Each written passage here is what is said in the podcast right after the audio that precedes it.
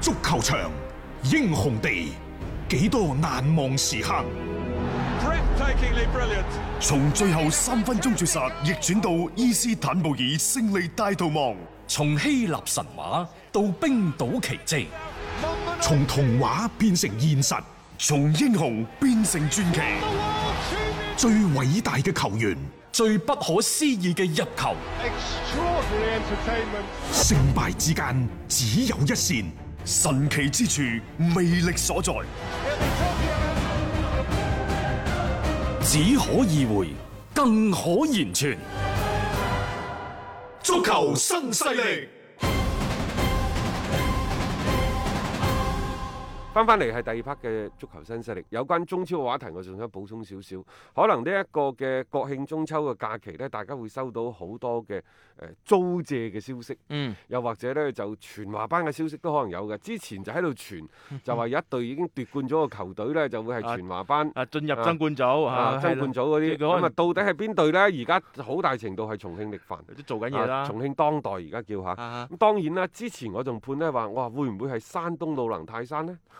唔會吧？亦都有可能嘅，啊真係有可能嘅啊。不過而家係重慶就更加作實。係誒，仲有呢，就誒話呢，有啲球隊正喺度放緊盤啊，放緊盤啊，有冇人接啊？嗯幾多錢都好，即係比前兩年呢就平咗好多，但係儘管平好多都好，嗯都冇人接嗯。即係經過幾年嘅嗰個軍備競賽啊，大家盲目嘅投入之後呢，已經去到一個臨界點。嗯即係你話誒有冇球迷入場啊？到底嗰個傳播嗰個所謂嘅價值有幾多呢？而家大家都重新審視翻中超呢個。嗯咁啊，開始有啲媒體嘅同行跳出嚟呢，就話嗱嗱嗱，啲惡果已經嚟啦 啊！你中超前幾年咁搞，又喺度擦一擦足協嘅鞋，擦一擦陳主席嘅鞋，話好彩陳主席呢，先係即係嗯，斬住先，係啊，撳閘住。撳住咗啊！佢如。果唔係，可能仲快崩盤等等，我都唔係咁睇嘅。嗯啊，呢啲崩盤與否呢，佢一定係從外部影響到一個足球嘅行業嘅。嗯嗯因為呢個所謂外部影響到足球行業，譬如話誒十六隊中超有超過一半球都係地產嘅，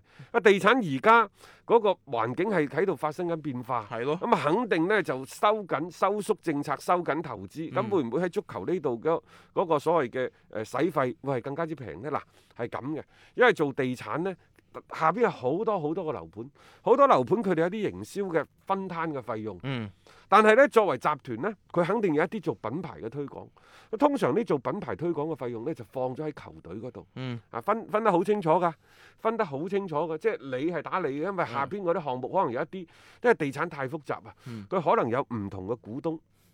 造成一個項目公司，可能恒大，譬如話恒大啊。嗯喺呢度佔一個大股東，啊又或者係誒、呃第二大股東等等，咁啊，但係借用你恒大嘅名，借用你嘅品牌，借用你嘅管理等等，嗯好多多種多樣嘅合作嘅形式，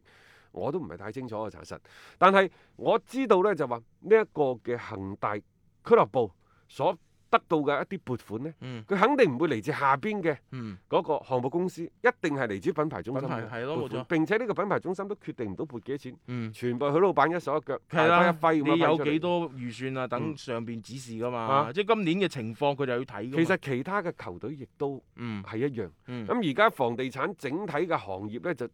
我感覺開始係進入步入一個調調整期。嗯咁會唔會係因為呢？就係、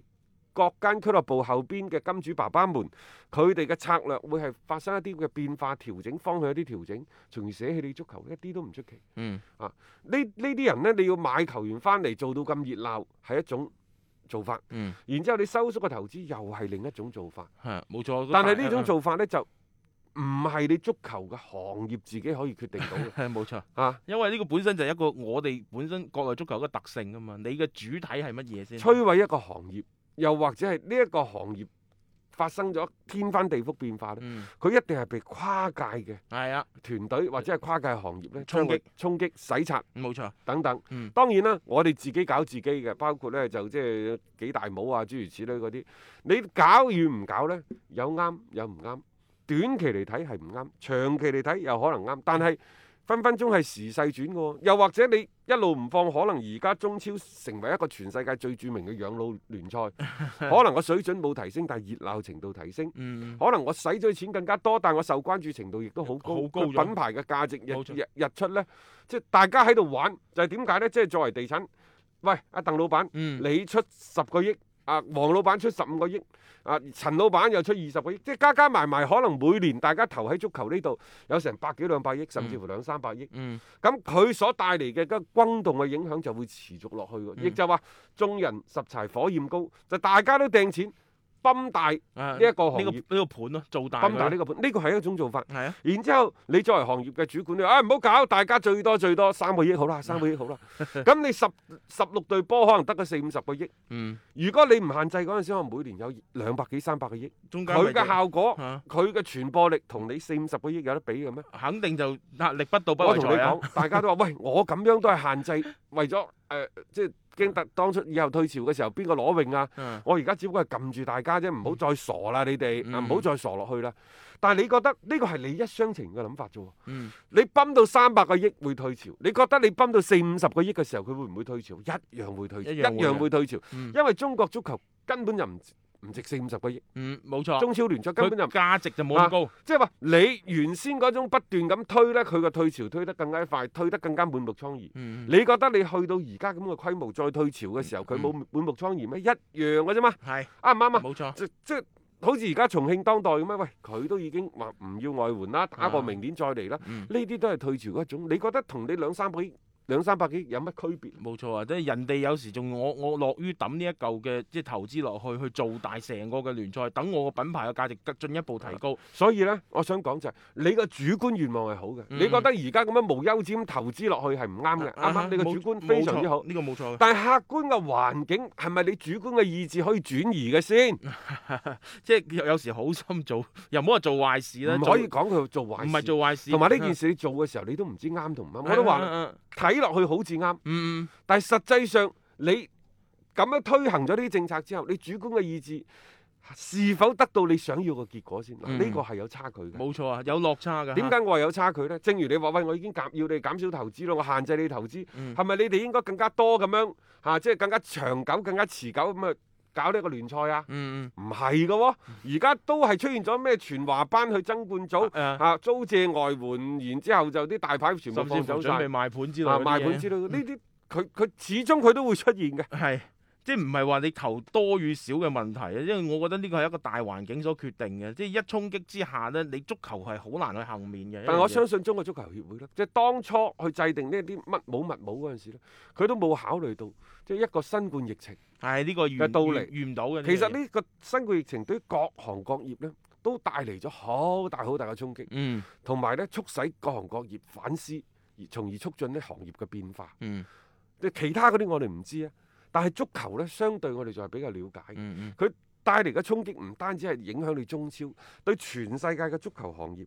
都係有所影響啦。英超嗰度又嚟啦，嗯第四輪嘅新新冠檢測。唉，多咗又人啦啊新增呢一個十例嘅陽性等等，嗯歐洲嘅嗰個疫情嘅反覆呢，去到九月份突然間 bling 白咁上嚟，嗯我甚至乎喺度擔心十月十一月佢哋嘅疫情嘅反覆啊，嗯會唔會更加之高？譬如話英超嗰度，英格蘭當地政府原先話十一號之後你大家可以睇波，啊而入家唔場得啊啦，唔俾啊嘛，而家唔可以入場都啦，控制唔啊住，咁幾你時可以入場啊？唔唔知知道，對唔住，啊對唔住。短短期內都唔敢搞啊，呢咁樣啊嘢，係啊，一方面當疫情嚟嗰陣時，你嘅掌控又不力。嗯啊，你又想想啊群體 免疫啊等等，而家呢又話誒、哎好似好啲咯，呢、個好可能同你嘅當地嘅政府做嘅一嗯啲所謂嘅措施有關，亦都係同呢氣温升高有關。而家佢哋嗰度嚟緊，因為九月份開始涼㗎啦，係啊一，涼嗰啲病毒就嚟㗎啦，反覆啦。嗯咁好啦，咁點辦呢？嗯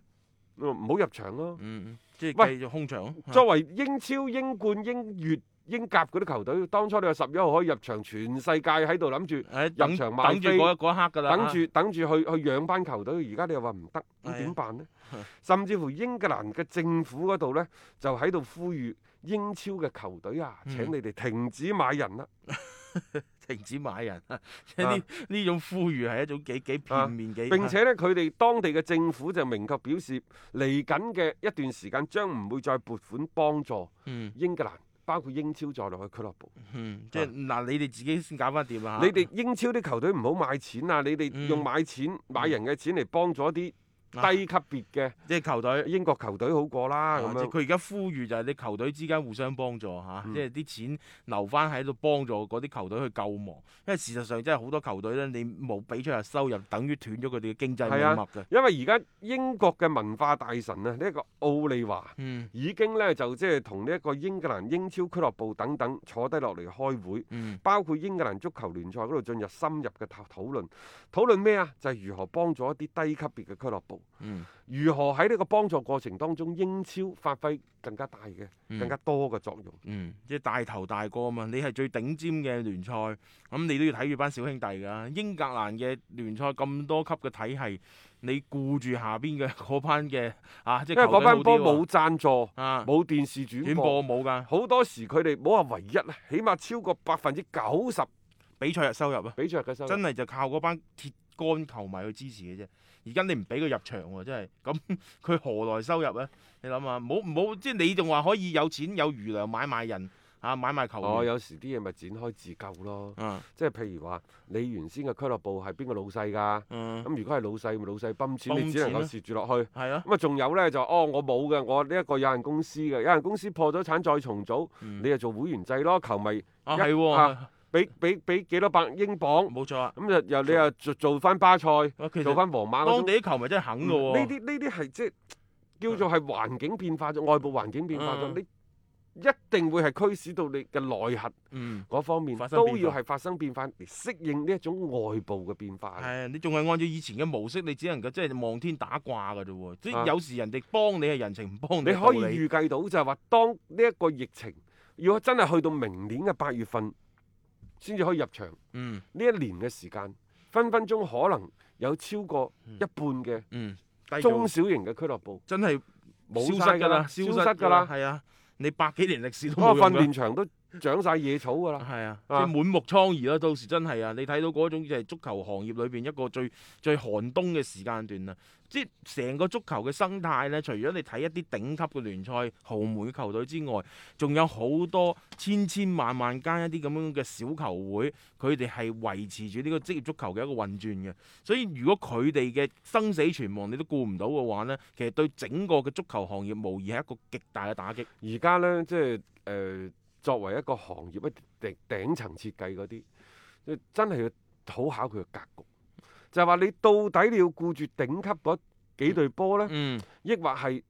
放低嘅姿態？嗯，用更加多嘅資源導去一啲中低級別嘅聯賽，幫佢呢哋個過唔難喂關。呢個係呢個唔係英超嘅當局要去考慮嘅問題，可能係英格蘭政府，所以佢啱啱個英格蘭文化大臣出嚟要要做呢樣嘢。嗯嗯英格蘭嘅足球文化係非常之獨特嘅。嗯。我哋而家睇到嘅火爆嘅英超層面，其實係植根於英格蘭過去百幾年嚟嘅嗯基層嘅累積，先至慢慢慢慢喺個頂層嗰度嚟一個總嘅爆發嘅啫。冇你錯冇咗啲基層嘅球隊嘅 支持，你嘅英超只不過係鏡中花水中月，係啊，隨時會崩盤嘅。空中將來樓閣有朝一嚟日嘅一定會崩盤。冇錯，佢要冧就冧喺個根，冧喺個基層，但係始終一定會波及到你英超嘅。嗯，所以呢個你你自己就一定要去去判。所以我就話呢個啊時候好講求一個格局格局啊，嗯眼光。嗯嗯就係你要預判到嚟緊呢一年有咩問題會可能會發生，嗯由此推演到三年、五年之後喺英格蘭嘅頂層聯賽嗰度，嗯會係帶嚟啲咩直接嘅變化？嗯，即係而家就係一個擺喺佢哋面啊前一個需要去解決嘅問題，甚至乎我大膽啲講句，會唔會係因為呢個新冠疫情嘅衝擊，從而導致到呢歐洲超級足球聯賽啊，提前會誕生？我一路都認為呢，就短則五到八年，長則十幾廿年，歐洲超級足球聯賽一定會發生，因為呢個先至係符合歐洲啲超級大會嘅核心嘅利益。冇錯啊嚇，我你話你英格蘭，你話你荷蘭等等，你啲基層係點？我有乜所謂啫？我要係頂層啊嘛頂。層啊嘛，然冇錯之後，我可唔可以將一啲嘅所謂嘅基層嘅訓練轉移去外邊呢？嗯就好似即係上世紀七八十年代，好多美國啊、日本，佢哋一啲嘅即係勞動密集型嘅產業向嗯全世界各地去擴張，嗯中國、東南亞等係等啊都係咁嘅。冇錯，咁其實即係話佢只係掌握咗一個嘅核心嘅技術，嗯實際上呢，就係、作為歐洲頂級聯賽，又或者英超又好，歐洲超級足球聯賽又好啦，佢只要掌握到個核心嘅 IP，嗯籠絡住呢一班嘅大會，呢、啊班大會嘅青訓，佢可以係拉馬西亞，可以係呢一個嘅誒、啊呃即係奧脱福等等嚇。嗯但係佢亦都可以將呢個拉馬西亞放喺巴西，放喺非洲，嗯嗯放喺中國嘅某一個係，三四但係線嘅佢可可可城以市，推開佢嘅，得可以嘅推開佢嘅，啊哈係咪？要個名就得噶啦嘛。所以即係呢呢一種嘅變化，嗯大家都估計唔到會係嗯點樣。但我可以預計到一樣嘢呢，就係、大會可能到到最尾，而家未未燒到火燒眼眉，佢哋唔會抱團取暖。嗯，但係佢哋每年嘅收入肯定係少咗接近三分一，係啊因為比賽日嘅收入你冇睇住咗盤數一路減落去啊嘛，一路減落去，咁佢點辦呢？抱團取暖。嗯如果呢個時候話喂，你班大哥一齊嚟踢波，一齊嚟踢波，我哋會有一個更加高嘅版權俾你。係嗱，譬如話巴塞，譬如話曼聯，呢啲收入比較高嘅，佢哋都係八到十億級別嘅。嗯嗯好啦，而家可能去到四到五億、五嗯到六億，咁、嗯然之後突然間有人幫你講佢嘅版權收入喎、你而家可能喺各自嘅聯賽，你嘅版權收入，嗯你只係會有一個三個億啦，假嗯設。嗯嗯如果歐洲嘅超級足球聯賽出咗嚟話俾六個億，係啊。你制唔制？你成搏唔搏？成倍喎、你你你再作唔即係利益所在，你咪自然會做噶啦。咁考當慮嗯然啦，作為俱樂部嚟講，我而家有兩忽嘅主要嘅版權收入，一個係我哋各自嘅聯賽，嗯一個係歐冠。我哋加埋其實都係計數嘅啫。嗯就呢即係話呢兩個版權嘅聯賽，你英超高啊嘛，一個億啊嘛。係啊，咁然之後你再去翻西班牙嗰度係又一個億啊嘛。嗯嚇咁啊好啦，歐歐歐冠嗰度一個億啊嘛嗯，好兩個億。嗯咁而家如果話歐洲超級足球聯賽直接幫佢講，我俾三個億俾你，係啊，你咪計咯。你玩唔玩？冇錯啊！咁你你又可以同一啲即係實現一種嘅強強嘅聯手，係將成個嘅價值啊進一步推高，嗯並且你喺基本嘅一啲所謂嘅收入上邊咧，你係得到比之前更多嘅。即係邊個唔做咗呢樣嘢？你計個條數，全部係有利益嘅嘢。即係作為呢邊嘅俱樂部，佢更加多都係希望揾錢，利其實益係最大錢化啫嘛。其實而家呢個歐洲超級足球聯賽之所以推動唔起身呢，嗯就係每間俱樂部各自打自己嘅算盤。係啊，譬如話巴塞、皇馬，喂，我喺呢一個西甲呢度，雖然我嘅整體收甲西西嗯西甲啊，嗯我整體嘅版權唔夠你英超高啫，我落但袋係多啊我嘛兩隊波所佔嘅比例 高，落袋多，係啊，咁變咗嘅話呢，即係話喺西甲同埋歐冠呢個版權嘅收入呢度，我唔差過你英超啲球隊喎。冇錯啊！我冇道義同你諗切爾達嘅生存問題嘅喎，冇錯我諗自己嘅啫喎。但係我都即係而家呢，係因為大家都過得過且過，過到都唔諗住先。係唔諗住仲有呢，就話而家喺各自嘅聯賽。或者係而家嘅歐冠嗰度，我話語權多啲，真係整咗歐洲超級足球聯賽，我話語權喺邊度啊？啊我係咪俾你侵蝕晒所有嘅一啲權利？係啊我以後就淪為一隻棋子呢？冇錯，而家我喺各自嘅聯賽嗰只居，嗯，去到歐洲超級足球聯賽，我唔單止唔係一隻馬，唔係一隻炮，可能我只 係一隻你隻卒視像卒。咁佢就要去諗呢啲 嘅咯。係啊，我個位置，所以所以咪就係其實又係錢同埋冇權咯，講到底就係各懷鬼胎，但係我哋話呢個新冠疫情一吹一推，啊，然之後，喂，你嘅收入係低咗。冇錯，而家係需要你歸攏埋一齊，大家去、去一嗯齊去抱團取暖，取暖去做一樣嘢，嗯即係佢會係一個助燃器，一個助推器。嗯，任何嘢所謂嘅誒呢一個現實，佢總係比你嘅預算，比你嘅想像要快，嗯就因為有好多好多嘅因素意想唔到意嘅，想唔到嘅，係佢真係出現咗，出現咗之後你就。只能夠按照現實已經發展咗嘅情況呢，你順勢去作一個調整。係啊，即係你唔好咁其死硬派，成日都覺得未係未係時機，未係時機，你咩叫係你時好難機咧？講啊！而家就係參加參加所馬謂火嘅。時勢做英雄啊喺嘛歐，洲呢度推得最行嘅係邊個？邊個最想推啊？嗯，祖雲達斯、祖雲達斯啊嘛，小阿連尼冇錯啊，點解呢？佢都價值都差唔多到頂啦。冇錯啦， 佢面臨一個瓶頸，即係而家你大家都發覺，你就算早人，你就算強如有 C 朗喺度啊，佢個關冇用注㗎度都唔會仲有高啊！得而幾多家新冠疫情再帶嚟一個係版權收入嘅下降，啊，你更加少啊亦，就係版權收入下降、比賽收入下降，隨之而嚟嘅可能贊助，嗯因為贊助商都冇錢啊，啊，都下降。嗯你班大帝啲人工又唔減，嗯你 減百分之十，我出邊嘅營收少咗百分之三十，你話我點辦呢？冇錯啊，杯水車薪啊嘛，需唔需要抱團取暖啦？啊嗱，呢下嘢呢，你家有餘糧，呢一年半載你冇事，兩年三年係你就會諗噶啦。即係話，當呢個疫情真真正正過去嘅時候，你班大帝、你班老細們坐埋一齊，嗯你除咗考慮，你除咗喺度吐槽話過去你損失幾多之外，可能你仲要諗一樣嘢。啊！就算損失幾多，我都氣定神閒，嗯顯示我呢一個嘅誒啊非財財雄勢大。係啊，其次，你就會再去諗另一樣嘢，就係如何使到呢個行業，如何使到我呢個俱樂部喺接住落嚟一啲嘅意外情況發生嘅時候，我有一個抗擊嘅能力，嗯如何更加強咁去做強做大自己，冇錯。佢哋一定會諗嘅。係啊，即係你唔好再次出現第二次呢啲新冠疫情嘅一個巨大嘅衝擊，有啲真係頂唔順嘅。你再嚟一次嘅係話，啊，佢哋面臨巴住塞都頂唔順啦，已即係經。滅頂之災啊！呢、個唔係危言聳聽嚟㗎，因為佢哋好多都係先使未來錢去煲到嗰、個嗰、個即係吹到個泡沫好大， 然之後一篤爆咗之後，自己都炸到遍體鱗傷嗯，冇計㗎啦。所以你話呢啲嘅球會啊，最終選擇啊抱埋一齊咧，去走向一個嘅共同體去。誒、舉辦一個歐洲足球超級聯賽啊！我相信呢嗰、個時機啊，其實已經到咗㗎啦，就睇下佢哋啦，行唔行出呢一步啦，去推進呢件事嘅啫。我係張達斌，每日傍晚六點到七點，我都會喺 FM 一零七七同大家做節目傾波經。除咗電台嘅節目，嚟微信搜索公眾號張達斌都可以睇到我喺公眾號每日更新嘅內容。另外，歡迎大家關注我嘅微信號碼，敲重點，唔係微信公眾號，係個人號啊！微信號碼係一三四一六三六孖五九八一三四一六三六孖五九八。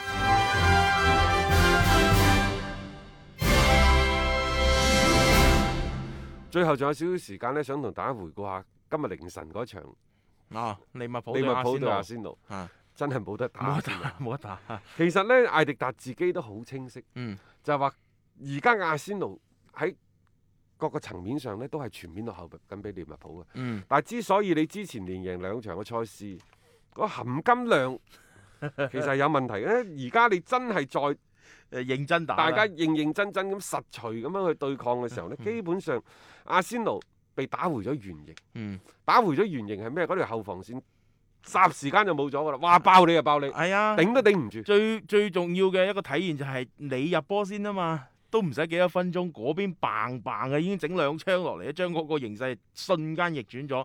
在此之後，其實阿仙奴唔係話冇機會，但你會感覺咧就係踢得係好辛苦嘅嗰只咯，就唔似啊利物浦其實相對閒庭信步嘅。阿仙奴呢，佢嘅嗰個控球率喺英超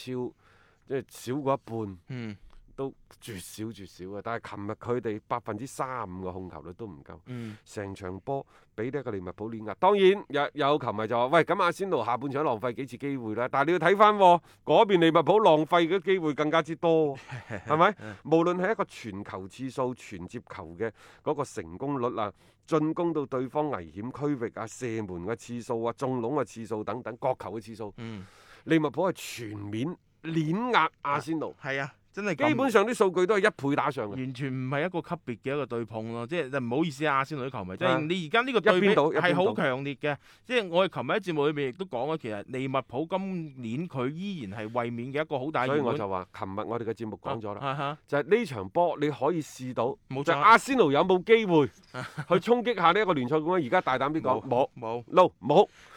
今年邊個爭啊？啊，可能都係利物浦。啊曼城得唔得呢？佢輸完嗰場二比五之後，我有啲咁多動搖。嗯而家睇嚟呢，論呢一個穩定性，可能喺呢個過程當中，愛華頓同李斯特城嗯會係比前邊六強，包括利物浦帶嚟好多嘅一啲衝擊。但係嗰種嘅走勢會唔會好似舊年咁就衝到後半 段冇力啦。冇力呢？其實如利果物浦而家睇嚟呢嗯，即係只要佢唔犯大嘅錯誤，嗯佢今年冠軍誒係嘅啊。機會仲係大你會覺得嗰仲係種叫大穩定感啊！嗱，呢啲即係唔係話啊，好似言之過早咁，但係你個即係睇咗咁多隊波出到嚟咧，嗰種嘅穩定嘅感覺啦，係利物浦俾到我哋一個好強烈嘅信號嚟嘅。其他嘅球隊都會有呢樣嗰樣嘅問題啦，而且係已經暴露咗出嚟，比較明顯嘅。嗯而相對嚟講，利物浦就冇咩太多嘅短板。咁我相信呢一個利物浦咧，都唔會話咧就有啲咩嘅意外啊等等出現咯。嗯啊，嗯咁所以琴日嘅呢場比賽亦都再一次證明利物浦點解會係冠軍。有關呢場賽事，誒、我哋聽日嘅節目睇下仲可唔可以再補充多幾句啦。嗯，好啊，咁我哋今日節目時間先到呢度啦，聽日六點鐘啊，我哋再傾過啦。